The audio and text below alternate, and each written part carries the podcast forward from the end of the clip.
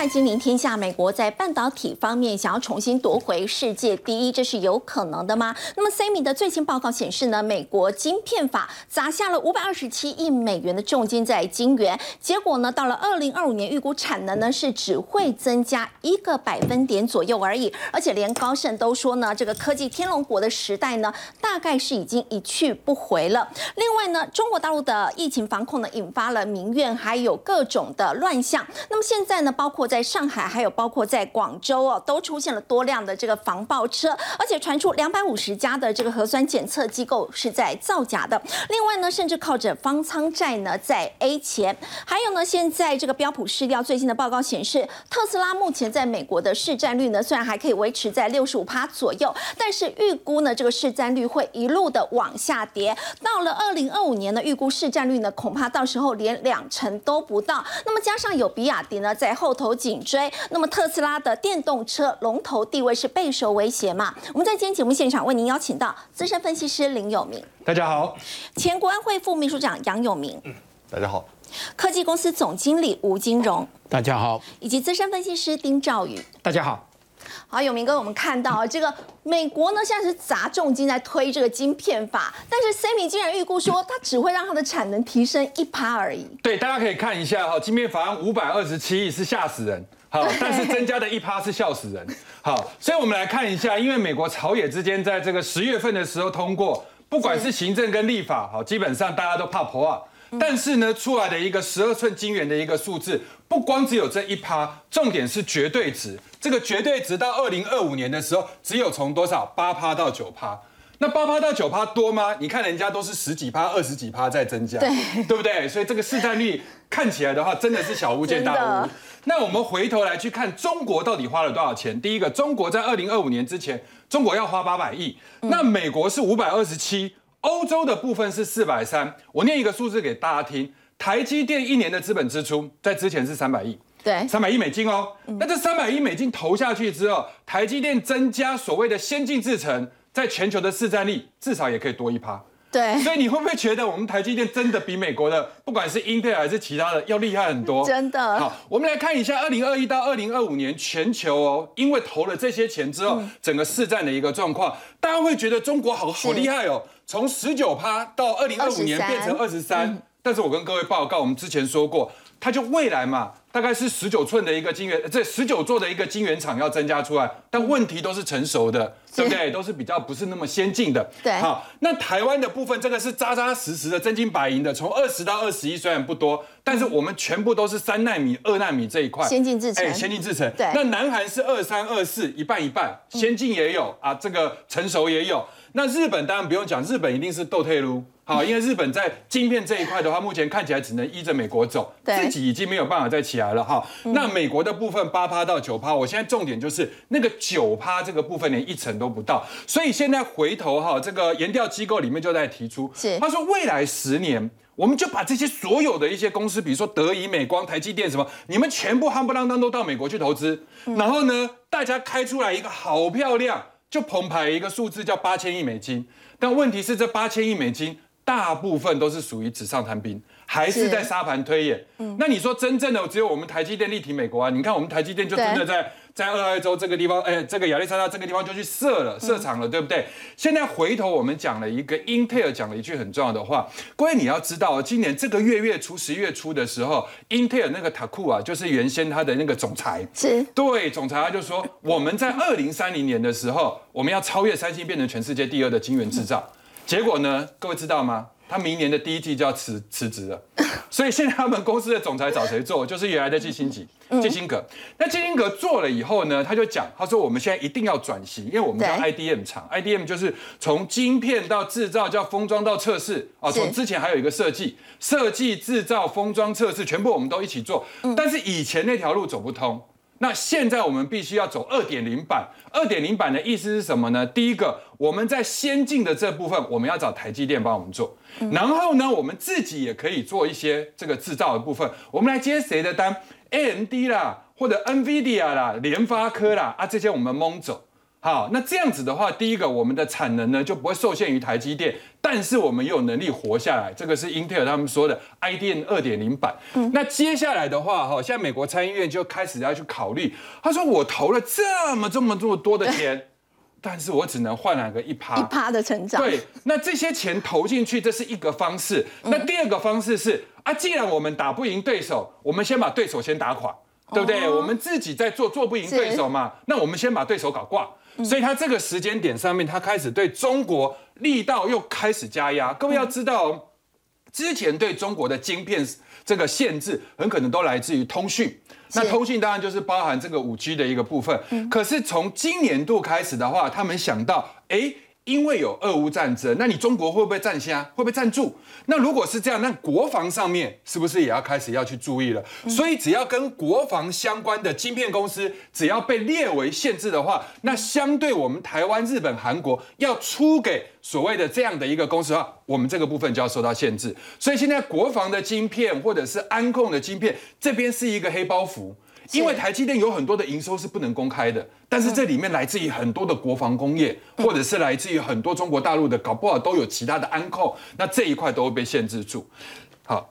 好，不过我们说到，其实现在哦，除了刚刚我们提到的美国砸这么多钱，结果只换来一趴产能的这成长之外，其实现在这个高盛都说了，在过去我们说到过去十年的时间，有明哥美股呢之所以可以大涨，主要是有一些科技巨头在主导嘛，像是苹果、亚马逊、微软等等。但是呢，现在高盛说，这样的一个时代现在已经一去不回了，不可能再回来了。对对对，就像那个放这个风筝一样，哈，这个放出去就回不来了，真的是这样，没错。因为我们刚刚在讲半导体，半导体制造能力不行，不及人家，但是。接下来我们总可以靠品牌吧？我们原先的科技品牌，比如说尖牙股里面的啊，苹果、亚马逊、微软跟这个谷歌，对不对？阿发贝。那现在你去看到那个年代不一样啦。对。因为以前的话，大概每年是十八趴的一个这个成长的一个速度在成长，但是以前的 base 很低啊。你看到两千年三月网络泡沫之后，它那个销售额是现在只有一半。所以你从现在的当初的一半成长到今天这个规模是 OK，但是你现在大到一定程度之后，你还要再继续成长，你这些公司在今年度都在裁员。对不对？而且你这些品牌都被中国大陆给怎么样？都慢慢的有一些替代的东西，然后再加上你的员工的薪资、股东的薪资，哎，不对，尤其是你的这个董监的薪资，你都相对高。那因为这些公司有很多都是早期的新创，比如说你看 Amazon 也好，Google 也好，他们都是强调在我们的公司里面都很这个 free 的，都很开放的，所以我们要用股票来去绑我们的工程师，我们要用股票来绑我们的经理人。但问题是你现在股票掉下来了，对你股票掉。掉了以后，你员工分红是不是就掉了？那掉了之后，你的人才流失之后，你内忧跟外患，你有没有办法再去吸引到这些人才？所以回头哈，我在想说，整体来讲，目前看起来这个尖牙股是这样。那现在另外苹果要面对一个什么问题？因为这次郑州的一个事情之后，苹果开始紧张。对，他说我们所有的鸡蛋基本上都压在同一个篮子里面，太危险了，太危险了，全部都在郑州。那以前想说，哎，我三不五十一两年去一趟郑州看一看，顾客去看一看就好。但这次我想，第一个疫情他也。去不了嘛，对不对？但是最近发现看到那个新闻，吓死了。他叫刘阳伟说：“你赶快先处理掉，好，我我过一阵子我再过去，对不对？因为这件事情，那我们来看一下它的这个比重，它的在五年之内，它的代工这个在中国的部分从四十这个原先呐大概是四十四到四十七，对，那现在慢慢慢慢就开始往四成降，然后呢，去年的时候已经跌到三十六，但是老实讲，这个降的真的不够快，嗯，不够快，因为你有三成左右都还是压在同一个地方，对，那现在可以谁帮你生产？一个越南嘛。啊，那当然一个就是印尼嘛，印尼当然是最基本的，还有印度的部分。但是问题是那边的人工或者那边的机器什么的风土文情能不能像中国这么成熟，这个是不知未可知。所以现在我们整个来去讲这个尖牙股的品牌，第一个代工也不行，但是品牌在这个地方也面临到很大的一个考验。好，刚刚有明哥带我们看到呢，像是美国呢一些这个科技龙头股呢，其实在今年以来这个股价都出现了下挫的一个情况，而美国现在希望可以重新来主导。这个半导体，但是呢，他们砸了重金之后呢，结果被预估说这个产能到二零二五年就只能够提升一趴左右而已。要请教吴总，如果说只能够提升一趴左右的话，你觉得这个钱花的值得吗？呃，第一个哈，美国这一个 晶片法案哦，事实上用在半导体制造大概只有三百九十亿美元而已。那么这个部分呢，哈，坦白讲是杯水车薪呐，哈，因为举例来讲，台积电哈，啊，它今年的资本支出是三百六十亿美金呢。事实上，它是从四百四十亿，然后再缩下到。四百亿，然后再来三百六十亿美金，然后呢，它在二零二一年资本支出呢是三百亿美金，这个都很大。所以有一阵子美国在推这个补贴的时候，甚至呢，哈，有一位台积电退休的啊人员就讲说，哇这个实在是不太够了哈。那美国的目的是怎么样呢？其实哈，美国主要是为了。供应链的韧性啊，这个部分，那我们现在来分析一下，为什么只增加一个 percent 呢？哈，对，我用一个绝对值的数字跟各位报告哈，如果到二零哦，以二零二二年哈到二零二三年来看哦，全世界半导体的产能一个月是大约是一千三百万片十二寸的产能。所以你如果增加一个 percent 的产能，如果以这样来换算的话，是只有十三万片了哈。那为什么它这个增加的部分呢？哈，它这一次补贴呢？哈，主要的补贴是以先进制程为主。第一个哈，他觉得中国的威胁越来越大哈，哦，所以他啊不不希望哈，就是说哦，他的尤其是这一个先进技术，我们要知道。半导体的技术呢，是关乎所有先进科技哦，它是主要的引擎哦。这些先进科技哦，比如说哦，像 Meta，他说要做这个元宇宙，它里面的驱动的全部都是要用半导体哦，要用 IC，而且要用先进制成的 IC 去驱动。那么这个部分呢，美国也很希望有先进制程啊到美国去，所以呢，吴总，你说虽然只有增加这一趴，不过增加的都是先进制程，而这是美国最看重的这一块。对，以美国他最希望的是先进制程，所以台积电除了五纳米以外呢，现在三纳米也啊，张忠谋啊董事长也说过有可能。哦，他说他他他讲的比较保守，应该是定案的了哈，定案的就要在 Arizona 的 Phase Two 哈啊，这个也是两万片。那我们要知道。投资一个哈，Arizona 的五纳米厂啊，大概是要花一百亿美金左右，三纳米厂也大概再多一百亿美金左右。所以您想一想，就是说这些先进制程，它花了两三百亿美金，大概只有四万片，月产能四万片哦。所以它以这样来增加的百分之一是啊，我想哈。是啊，情有可原。我们说到现在，全球半导体呢，在今年这个杂音很多，整个市况看起来不太好。不过台湾是不是完全是相反这样的一个状况呢？工研院就说，台湾的半导体产业明年呢，现在要正式进入了三纳米的这个量产的新时代，而且预估明年的产值呢，赵宇可以攀升到台币五兆，哎，是优于全球。现在预估明年全球是衰退百分之三点六。呃，我们在看这一则的这个呃报道。之前哈，这里的数数据之前，大家先想想刚才有明哥跟吴总他们所讲这两段话的内容。我们刚刚提到，就是刚刚两位提到，就是说在美国这个部分来讲的话呢，它的一个成长幅度呢，啊是是不是那么明显的？好，那这一块来讲的话呢，我们可以从这个数据上面来看到，其实，在前工业院长这个史清泰史博士他所提到一个一个一个数据，他认为了哈，他说。工研院的一个国际所还预估说，在二零二三，也就是明年，台湾的半导体产业好将站上五兆元的大关，好，这是第一个数字，第一个数字。第二个数字是它还是年增约六点一个百分点，好，那相对于全球的半导体来讲，它会衰退三点六，可以说一来一回差了九点七个百分点，啊，这是第一个第一个问题。好，那第二个问题就在这个地方，就是二零二三年的时候，在半导体制程当中。我们看到它的预估是 IC 设计年增五点一趴，好，IC 封测三点六个百分点，但是亮点在这个地方，IC 制造七个百分点，这就跟过去这十年张董事长张忠谋张董事长他所讲的，就是说台积电它能够维持持续的一个成长，而且这个成长率是远高于全球半导体产业，不谋而合。那为什么这个地方我们可以看到说，他所预估的这个地方，我们看到这个数字，好。所以大家看一下，在成长率最高的是在前年百分之二十六点七，那一年台湾的总体半导体的产值是四点一兆，到了去年来讲话是四点七兆，今年是五兆。各位有没有发现一点？这个成长的幅度，这个总产值是往上增加的，但是这个比率却是往下的。这中间有一个数字的一个问题是什么？基期的问题。也就是说这个量基期是相对高的。去年的基期已经是四点七兆，相对高了。那你今年你要在成长？到五兆，那你的成长率来讲话，你要跟去年维持一样的成长率，那那个产值整个要拉高很多上来。前一年成长太多，所以它机器垫高之后，隔一年就不会成长这么多。所以我觉得我们台湾的半导体基本上还还是成长。所以我们到稍微来来来看一下，好，这里面就是在这个半导体当中，有些股票我们可以来看一下，就是跟台积电的制程或先进制程会比较有关的。这里面来讲的话，像六七八九的彩玉啊，像三六八零的嘉登，这个大家可能比较清楚，做这个 EUV 的极紫外光。呃，光照的部分，另外二三三八啊，光照三五八七的宏康，它是做半导体跟电动车的检测，另外智茂也是一样，还有怡特是半导体材料跟故障分析，这些股票都是跟呃半导体的成长有密密密切相关的。那前三届 EPS 分别在这里也列出给观众朋友来看一下。好，那今天我们来先来看这档股票，嗯，六七八九的彩玉，彩玉这间公司呢，它是台积电嫡系，所谓嫡系就是它是直接投资的。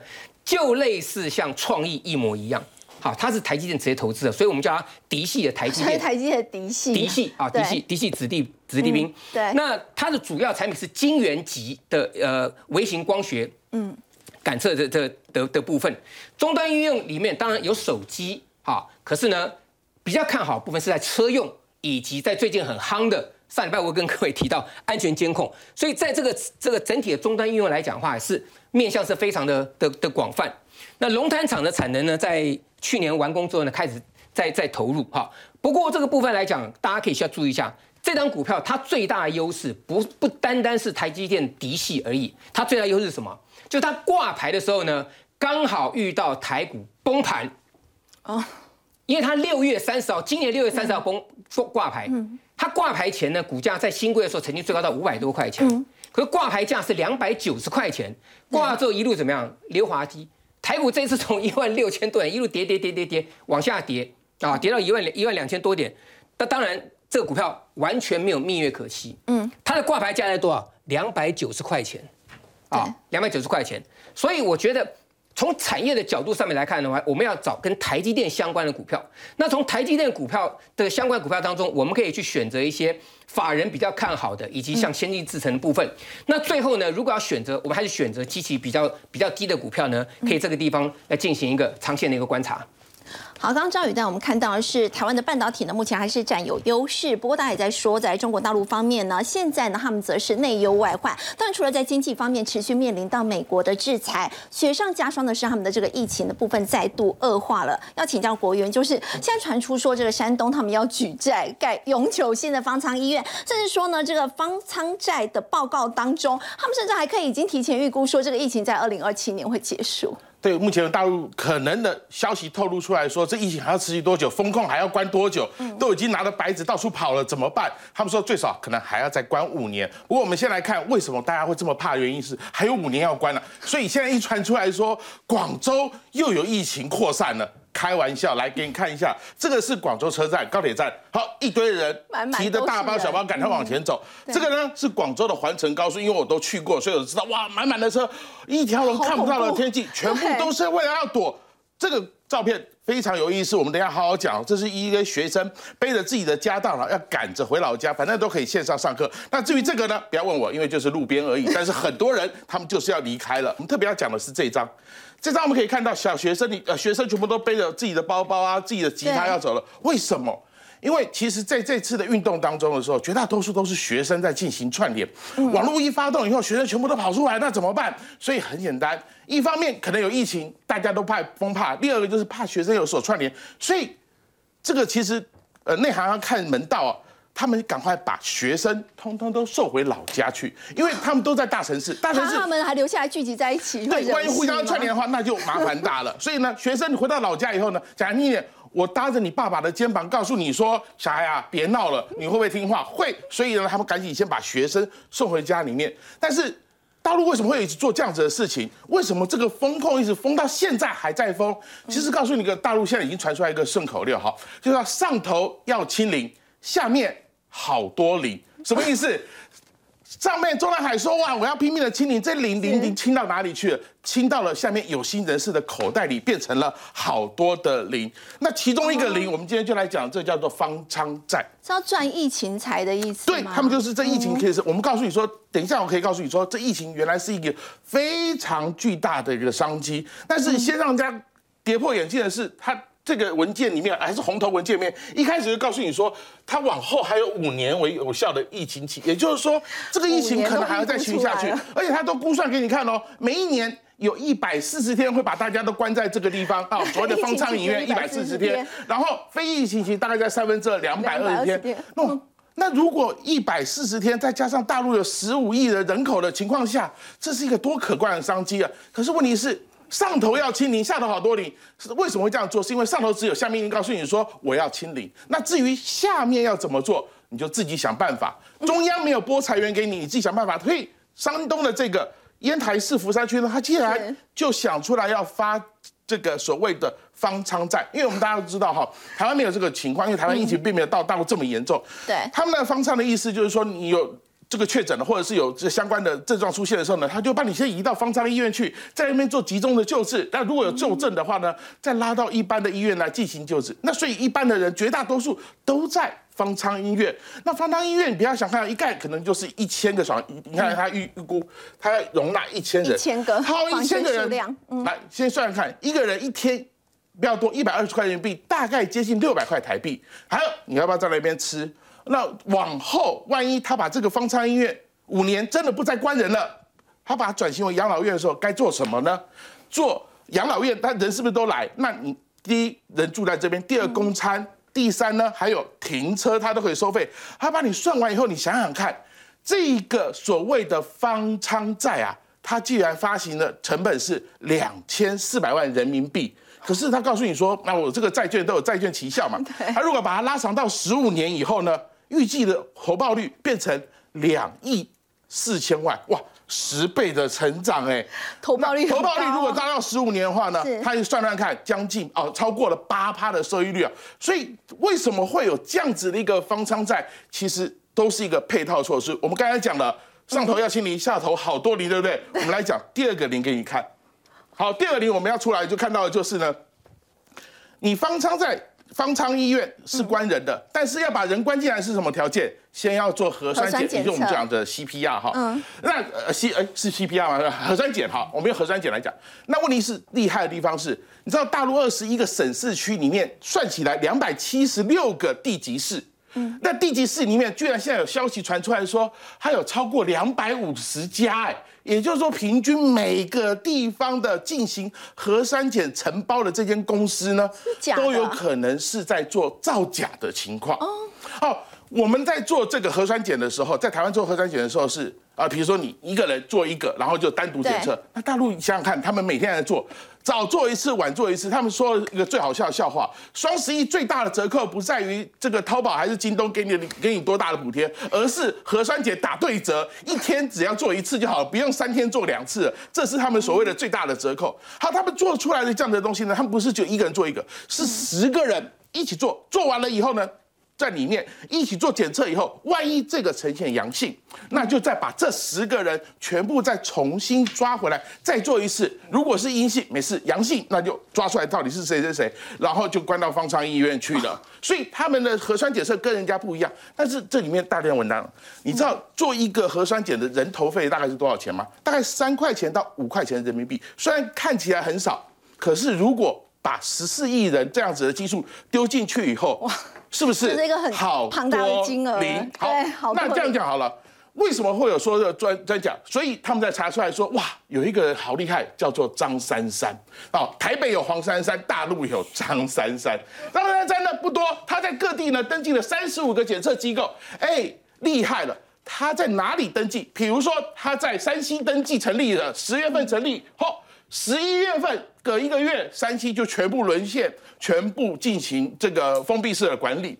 那如果到了合肥九月注册，十月份最扯最扯，九月才注册，十月就大对，爆发都在。隔一个月。但最扯的是宁夏，他还二十五号注册，二十一号他就开始了。也就是说，他是未来预测师，他知道说马上这边来，这边会出事对对对，所以他可以还可以做未来的动作。但是张珊珊为什么他们被查出来说啊，他们这样子的东西是有问题的？是大陆后来发现说，你做这个核酸检的时候呢，还要做复检。哎，复检一查没有啊，他明明就是阴性的，你为什么说阳性？所以他们就被查出来说，哦，原来这些核酸检的公司呢，都涉嫌作假。为什么？一旦我全部都晒阴了，那，我生意就没得做了。所以呢，三不五时我就斗一下，三不五时我就斗一下。哇，原来你这核酸检就已经变假假阳性，这个是官方的报道哦，不是我们自己在讲的。你看，石家庄就被查出来说。有有这个假阳性的样本被送上来，合肥也说出它有假阳性的报道出来，所以在这样子的情况下，大陆这就变成一个非常可怕的产业链呢。你看，先做假阳性的核酸检，核酸检做完以后呢，这些人都被抓了以后呢，再送到方舱，然后我们就可以发行方舱债赚大钱。那你说为什么他们会容许像这样子所谓风控措施迅速消失？不可能。但是为了看到这现在有民怨起来了，所以中共高层觉得说啊，这此事不可长，所以他才说啊，我要快封快解。但是大家注意到这样的情况，就是这个消息啊会越来越少。大家会看到，就是大陆就这样两个字很重要，叫和谐。嗯，因为我们这次有看到，就是说，之所以有白纸运动，哇，那是因为有一个 BBC 的记者被在采访的过程当中被打了。然后呢，这个事情变闹成国际事件了。我告诉你，我在大陆驻点采访太多年了，我就可以告诉你说，我看过两个我们台籍的记者在那边采访的时候被逮走。第一个呢是在茉莉花革命的时候，哦，他就去采访所谓的这个茉莉花革命，那时候中东的时候到茉莉花革命来直接，抓走嘛？哎，没有，我告诉你哈，呃，人呐、人家说哈，当兵有一个要件叫做不打勤不打懒，专打什么？他不长眼。哎，问题是，一看到警察那个，我们看到最近上海又这个车子又出来了，这是我心里的阴影哈。这白色的这个震爆车又来了。那那我们那时候在上海采访的时候，发觉说，哎，茉莉花革命我们也去看，那大家都在摆茉莉花，后来发觉哇，震爆车进来了，震爆车进来的状况下。第一个是什么？策马，反正画面该拍到就拍到。但有一个记者太尽责了，他还在现场继续问说：“你为什么要来送花？”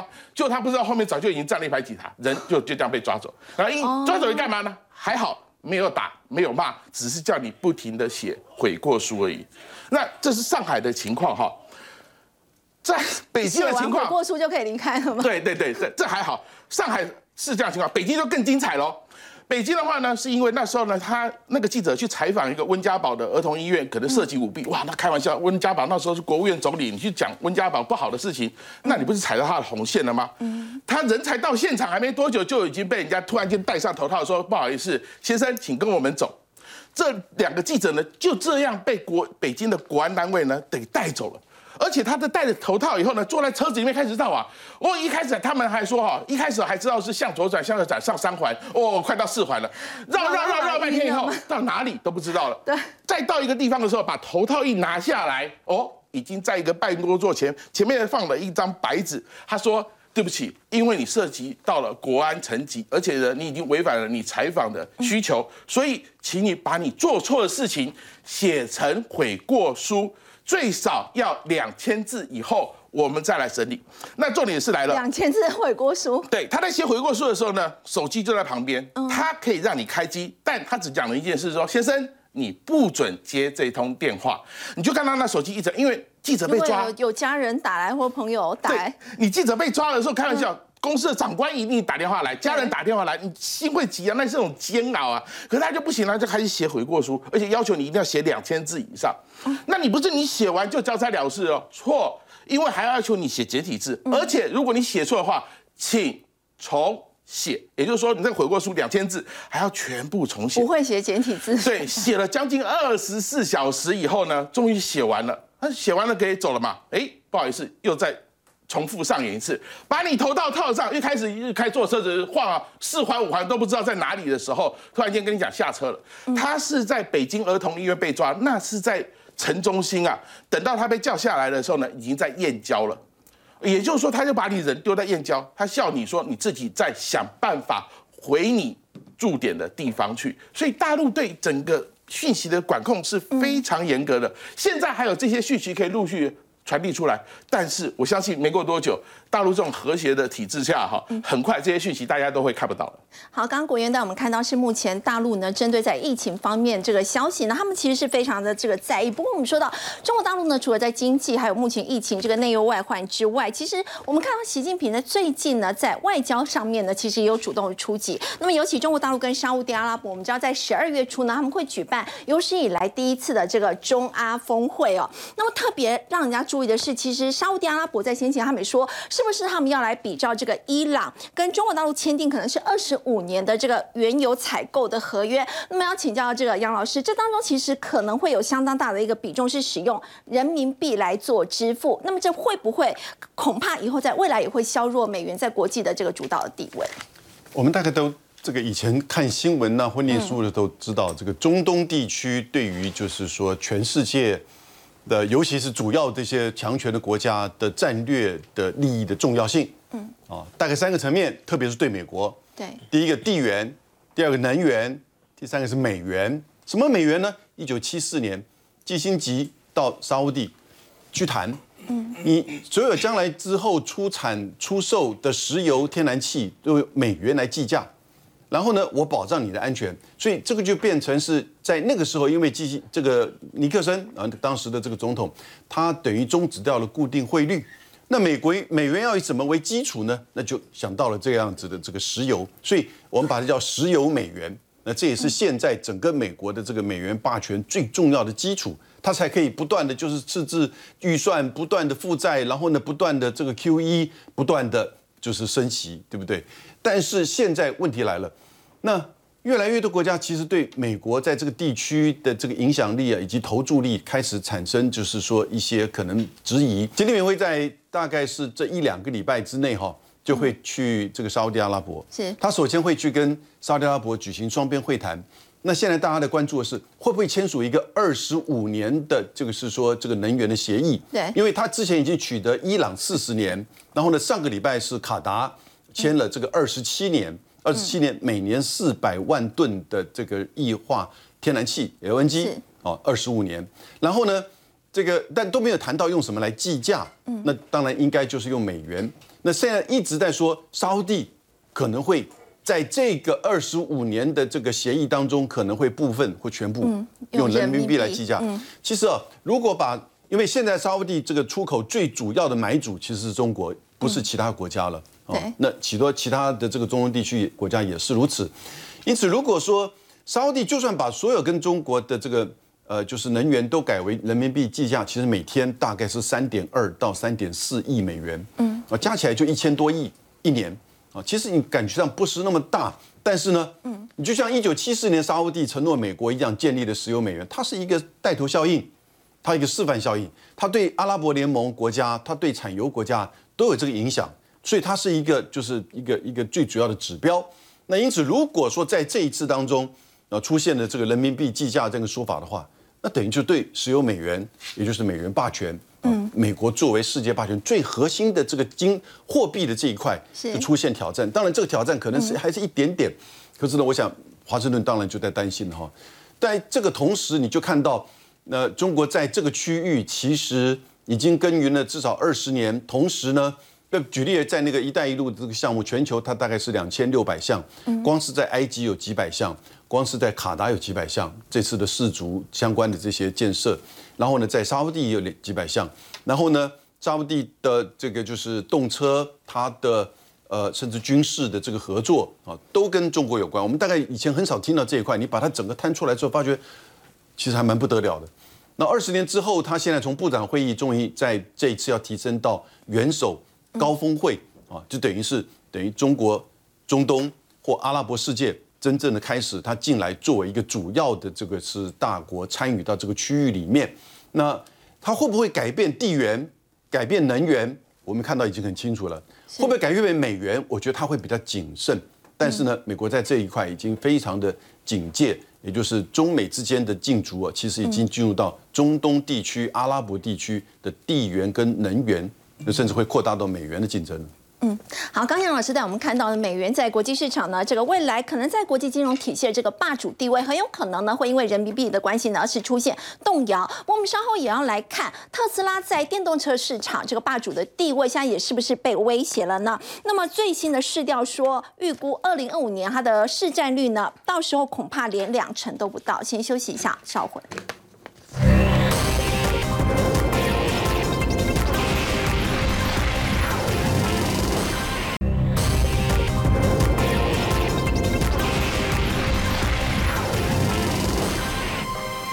特斯拉在电动车龙头的地位是不是已经备受挑战了呢？赵宇，它现在在美国的这个市占率大概六十五帕，不过最新的这个市调预估说，它到了二零二五年，恐怕到时候的市占率是不到两成。好，我们先来看哈，这个在美新车在第三季的时候是六十五趴，那这个研调机构它直接向市场宣布，他说特斯拉啊准备走下神坛。准备走下神坛，二零二五年预估不到百分之二十啊？为什么？第一个，大家注意，特斯拉它走的是平价的路线，平价的享受，但是它的付费并不低廉。好，它的电动车来讲的话，低于五万美元的这个车型来讲，它需求量是大的，在全世界来上面来讲话。可是特斯拉在这领域当中，最便宜的 Model 三四万七美元。嗯。这个基本上来讲，它的价钱已经算是算蛮高的嘛，哈。那所以这个部分来讲的话，特斯拉地位面临全球所有想进入电动车的一个一个严重这个挑战。那这个部分来讲的话，其实你看特斯拉，它开始在怎么让上海超级工厂去做了，很简单嘛，就是要在降成本嘛。好，那各位注意看哦，它重新设计 Model 三，它是按照这个 Model S 去改款，但是最重要在这个地方，第三季特斯拉卖一辆车的获利。九千五百块美元，同期你来看，获利丰田一台车卖赚一千三，所以代表特斯拉这个价钱有往下调的空间。好，我们来看再看下一个，那群雄并起，第一个最厉害是谁？比亚迪啊，比亚迪来，中国电动车比亚迪，它宣布明年在墨西哥推出旗下车型，它怎么样？二零二四要卖三万辆，然后二零二四年呢，它要有三十个的一个合法代理商，就是。在这个地方，美国的后门呐，简单讲就是要卖到美国去了。他开始宣布怎么样？叫逆向涨价，你们没有听错？比亚迪，比亚迪要逆向涨价。他讲是二零二三年付签约金的，你都可以来，我不我不涨价。所以这个地方就是抢订单。那这整个的这个流失的这订单，除了比亚迪之外，还有谁能吃到？这个是我们要注意的地方。好，刚刚赵宇带我们看到呢，就是在电动车市场目前非常的竞争。其实，在去年全球电动车的这个销量是创下历史新高的。今年第三季，其实包括特斯拉、比亚迪、还有福特、宾士等等，他们其实有名哥都缴出还蛮亮眼的这个成绩单哦。那么未来有哪一些这个个股可以做留意？好，在讲个股之前，刚刚赵宇讲的没错哈，就是我最近有很多的朋友要买电动车，包括我自己。那早在三年前，我们没什么好选的，我们只能选特斯拉。对对，那不管你价钱怎么样的话，就蒙着头就只能买。但是现在哈，你去看找这个我们燃油车习惯开双 B 的，双 B 现在也出啦，对对不对？那如果说你要价位再低一点的话，哎，很多 Toyota 也出来了，对对，很多的比较开始出来了。传统的车厂，Toyota 啦、福特啦、双 B 啦、这个 Porsche 啦。这些他们在推啊，这个是原来的这些客户在直接去做原市场的一个升级。那另外你喜欢特斯拉的概念的，你去买 Frisker，对不对？你会去买其他的那个 Lucid 这一类的新车。所以你说我们现在就买电动车的概念股，应该锁定什么品牌？我跟各位讲，没有品牌的概念，因为那个就好像在大这个手机的大一统时代里面，对不对？你早期是用苹果，但是当你发现苹果已经没有从神坛掉下来，已经没有。果粉已经没有变得比较光荣的时候，你什么手机都可以买了。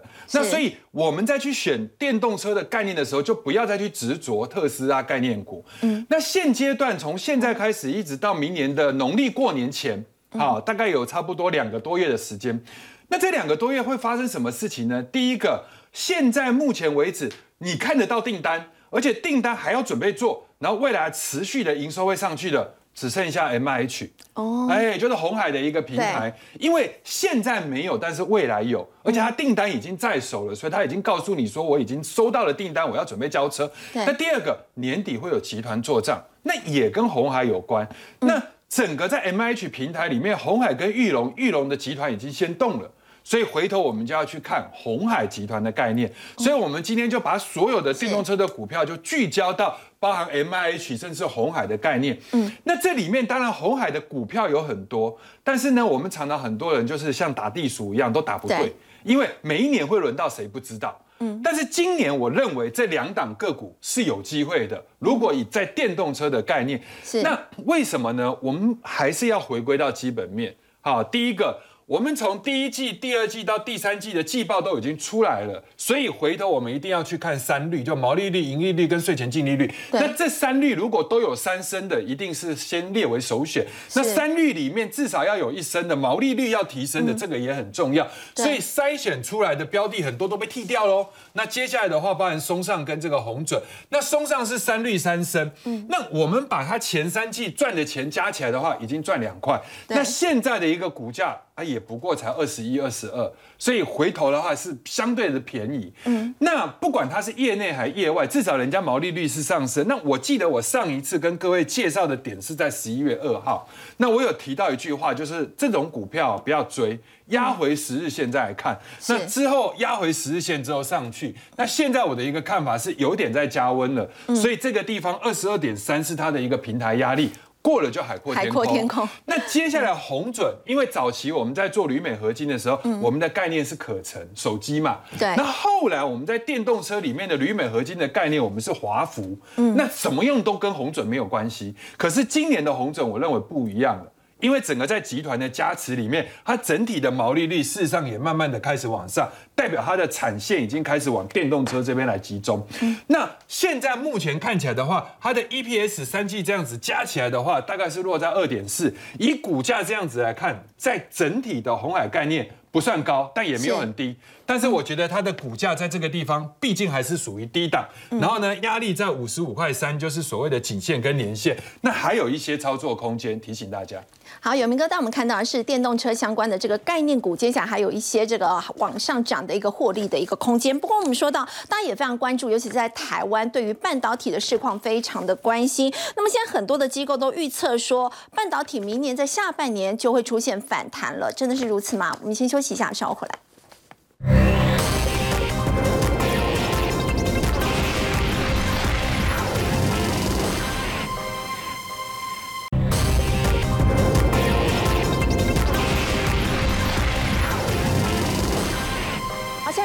入二零二二年底了，现在各家机构也开始预测明年半导体的这个景气。要请教吴总，其实大部分都是看明年下半年就会出现反弹，您的观察呢？呃，我们来看哈、这一波半导体的整个市场是从二零二零二零二零年的下半年，嗯，整个变成供过供不供不应求求，嗯供不应求的晶片荒，然后呢，哦，其大家一起那个时候是供不应求，到对，供不应求，大家一起，对，哦，它是非常的，就是说所有各类的半导体，哦，嗯大家都是哦，迎着一个大多头的市场。对，那么这个呢，从二零二零年的下半年到二零二二年的下半年，历经了两年的时间。是那我们想呢，就是说在这种供不应求很长的时间里面，最容易出现什么？最容易出现就是 double booking。哦，就是说重复下单。对，那么重复下单呢，也就是说一刚开始呢供不应求，但是慢慢的有的产能会出来，是哦，就会变成长短料。所谓的长短料就是有的供应是呃还不错的，但是有的还是缺货。我举一个例子来讲，当时呢哈。短料最厉害的就是网通的 IC，网通的 IC 呢，哈，基本上我们像博通啊，哈，它的你订购基本上它的交期是五十二周以后，也就是说你今现在订订这个产品，你在五十二周以后，就一年以后它才会交货。嗯，但是呢，很快的有一些 IC 呢，哈，它慢慢的哈，比如说哈，就是像有一些呃比较消费性的 IC 哈，它大概在二零二一年的下半年哈就已经缓解了。好，那这个部分呢，哈，我们来看哈，就是说，事实上哦，整个半导体哦，我们我们看这个所有半导体的啊营营业额的资料来看，事实上一直到二零二二年的哦七月份还很好，也就是说它的年成长率都还很高。今年的下半年，对对，今年下半年还很好，就是说，但是这个是有一点落后指标，这个整个营业额是落后指标哈。那么我们来看，就是说，它事实上哈，今年的第三季出现哈半导体，因为我们一般来讲，所有的半导体哈的景气循环哈，它是。第三季通常是旺季，对，而且第三季对第二季一定是季成长，是，但是今年的第三季对。对第二季是季衰退，这个就代表埋下半导体已经开始要衰退。它等于是旺季不旺。对，就是旺季不旺，要衰退。那么这个部分是蓄积很多的一个能量了哈。那这个衰退我们要刚刚讲过了，就是有 double booking 呢造成哦两年多造成很多的库存，这些库存的消化哦是要很长的时间。好，我我们来看哈，其实今年半导体下来呢，事实上还有一些短料哈。举例来讲哈，有一些特殊的呃电源管理 IC 啦，哦。还有一些网通的 IC，目前还呃还缺料，但是呢，我们现在比较麻烦，像手机用的 IC，因为手机市场很不好，所以呢，它这个 IC 呢，哈，现在它变成了长料。那么另外一个最惨的是记忆体，哦，今年记忆体就已经开始衰退十二个 percent 了，哈。那么我来看哈，这个时间点。基本上我比较稍微悲观一点，大概看到要到二零二三年的年底，哈，比较确认的反弹，哈。因为库存太高了。对，但是当然有一些先衰退的会先反弹。哦，举例来讲，好像那个啊 LCD driver IC、OLED driver IC，这个就会先反弹哈。所以我们整体来看呢，并不是齐涨齐跌的哈，就是可能有的先反弹，有的后反弹。但是这样比较不好的一个市况的话，可能真的是要到明年比较接近年底的时候，才会开始出现一个对，反就会弹的一个持续一。年的时间。好，我们稍后回来关注的是呢，英国金融时报报道说，美国最近一直在游说北约要对中共的一个态度要更加的一个强硬，但是北约方面呢是怎么回应的？我们稍后回来了解。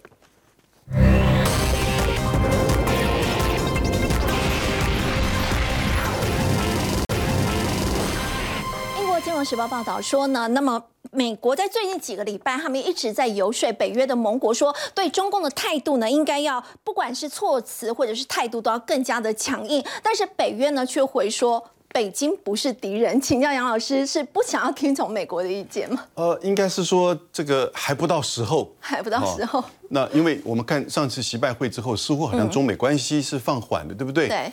但实际上，其实美国在他的这整个国家战略报告书讲得很清楚，未来十年中国是美国最大的地缘这个竞争者，而且他要用这个投资结盟和竞争啊来去战胜中国，赢过中国。所以很清楚，你说中美之间是走向和缓，那是避免走向的这个完全掉到谷底，甚至发生冲突。那但是呢，他在军事层面，尤其我刚刚讲，美国其实。现在就是棒子跟萝卜，它现在还是棒子比较有效，因为萝卜已经真的越来越小了，而且它它现在保护它自己的市场很明显。我们刚刚看到，不管是半导体，不管是这个电动车，它都用法案的方式，对，使得法国、德国这两个国家其实反而对美国很不满意。你不只是在金融上、货币上收割我们，你现在。厂这个市场还保护起来，等于是我的这个汽车，我的这些产品进入到这个你的市场，反而会变得比较不公平，或或者说成本比较高。所以马克宏在这个明天就要去华盛顿就谈这个东西。那这个时候你开北约的这个外交部长会的时候，你希望说我们站起来对中国一起说不。那因此北约的这个官员，欧盟的官员说，我要反中现在不是时候，因为乌克兰现在很严重，乌东乌南还有战争。而且他们预估啊，半岛电台预估，接下来这个冬天呢，欧洲和乌克兰人可能会至少冻死十万人。那你怎么办？是不是？你要怎么现在共？